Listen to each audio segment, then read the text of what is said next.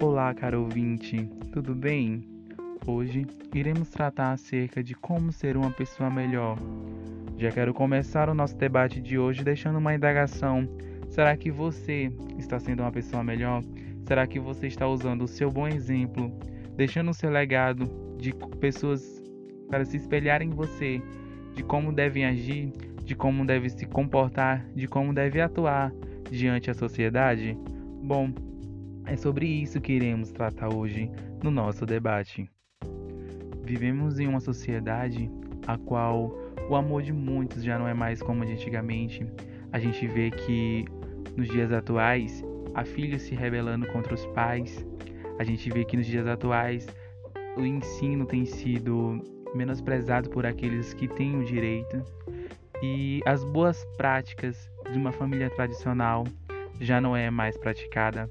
A gente vê filhos querendo ser maiores que os pais, a gente vê netos querendo ser mais que avós, e com isso a gente percebe que o ser humano hoje em dia já não é mais uma pessoa boa. A gente percebe que as pessoas já não são boas como antes eram.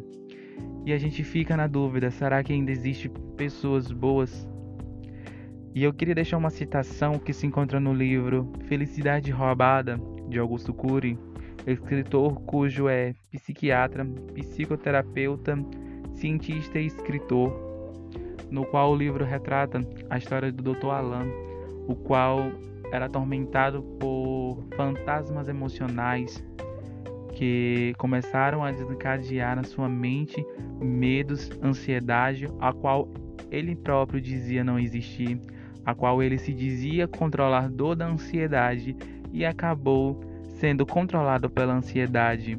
Com isso, a gente entende que todos nós somos sujeitos a sermos humilhados pela nossa ansiedade, de sermos é, de sermos escravos dos nossos fantasmas emocionais. Ou seja, não é impossível, mas nos dias atuais se, tem se tornado muito difícil ser uma pessoa boa. E com isso a gente vê a esperança no olhar de uma criança.